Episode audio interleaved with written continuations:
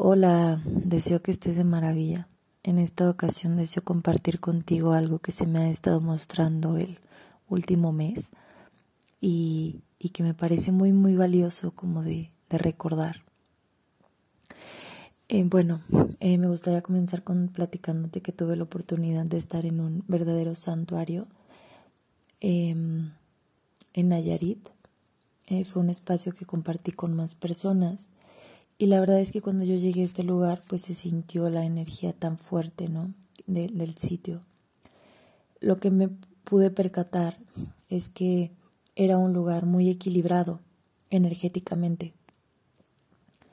Y me gustaría como que hiciéramos énfasis en eso de equilibrado. No era un sitio de pura luz. Em, se sentía su obscuridad, se dejaba sentir en la noche la, lo imponente que era su obscuridad, su silencio abrumador. Y aquí fue la primera vez como que se me mostró esto, eh, que es que hay sombra que también está al servicio del amor. Eso fue lo primero como que, que, me, que me pulsó. Eh, entonces fue como, claro, eh, este lugar no es que sea un sitio de luz, es un sitio equilibrado y aquí coexisten ambas fuerzas. Entonces, bueno, tuve la posibilidad de respetar, de interactuar con mucho amor, con mucho respeto, con mucha humildad. Y pues bueno, todo fue mágico, maravilloso. Entonces ya estando de regreso en mi hogar, como que me seguía eh, resonando esto por dentro.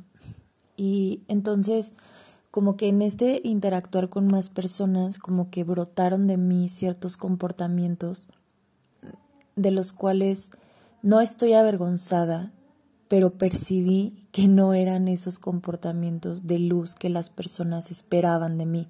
A veces cuando eh, como que no tienes pena de mostrar tu, eh, tu experiencia espiritual, sino al contrario, se vuelve como una parte muy integral de, de tu expresión, las personas malinterpretan el ser espiritual con que intente ser monedita de oro, ¿no? Como intentando caerle bien a todos y así. Entonces, bueno, tuve ahí como unos encontrones con una persona eh, y salió una fiera de mí, o sea, como muy clara con sus límites, este, que, que no tuvo como ninguna consideración con, con las intenciones eh, como un poco malintencionadas o así como distorsionadas. Entonces, bueno, o sea, ya cuando estuve aquí en mi casa lo que pude percibir es que eso que se mostró y eso que me defendió de esa situación, en esa situación,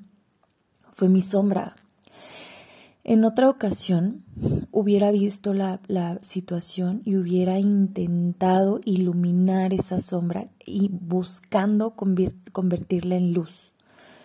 Pero después de que tuve esta posibilidad de coexistir en este espacio equilibrado, dije, oye, oye, me encanta, yo también soy ese territorio equilibrado, ¿no?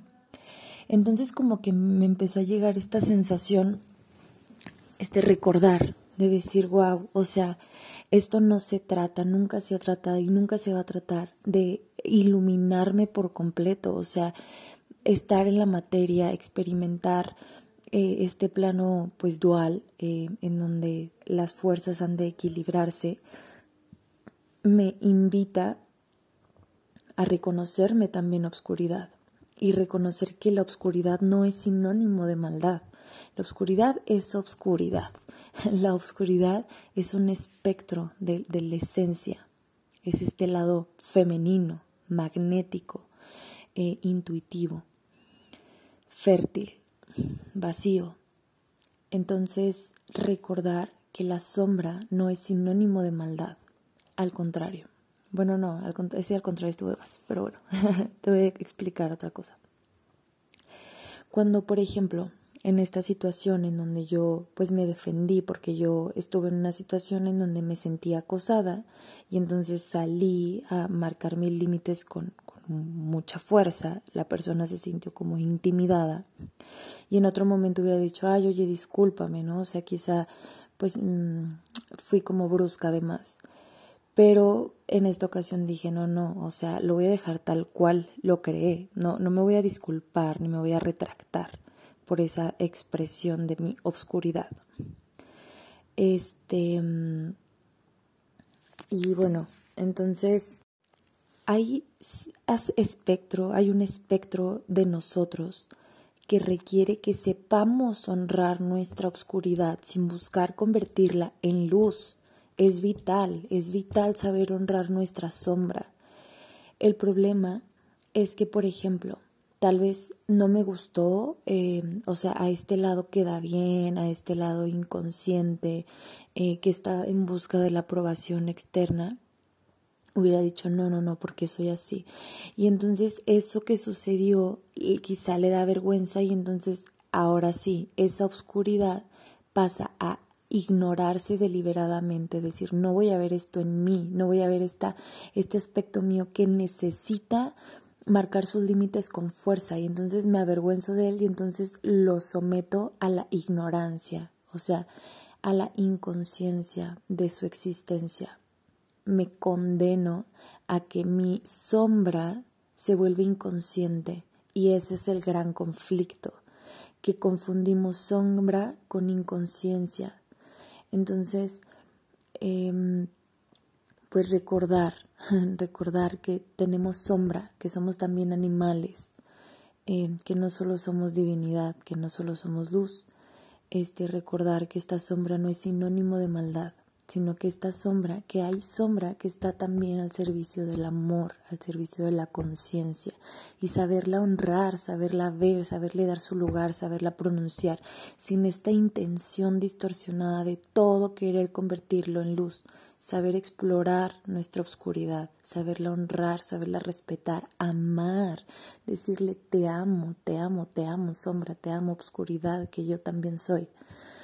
Y pues eso, eso es lo que yo deseo hoy recordarte, que, que, que está increíble mantener esta sombra a la luz de la conciencia, iluminándola con amor, pero siempre respetando su existencia sin pretender transmutarla en luz, porque es romper nuestro propio equilibrio interno, es querernos convertir en, en, en un avatar de luz que pues que no va, que, que es un delirio espiritual. Somos luz y también somos oscuridad.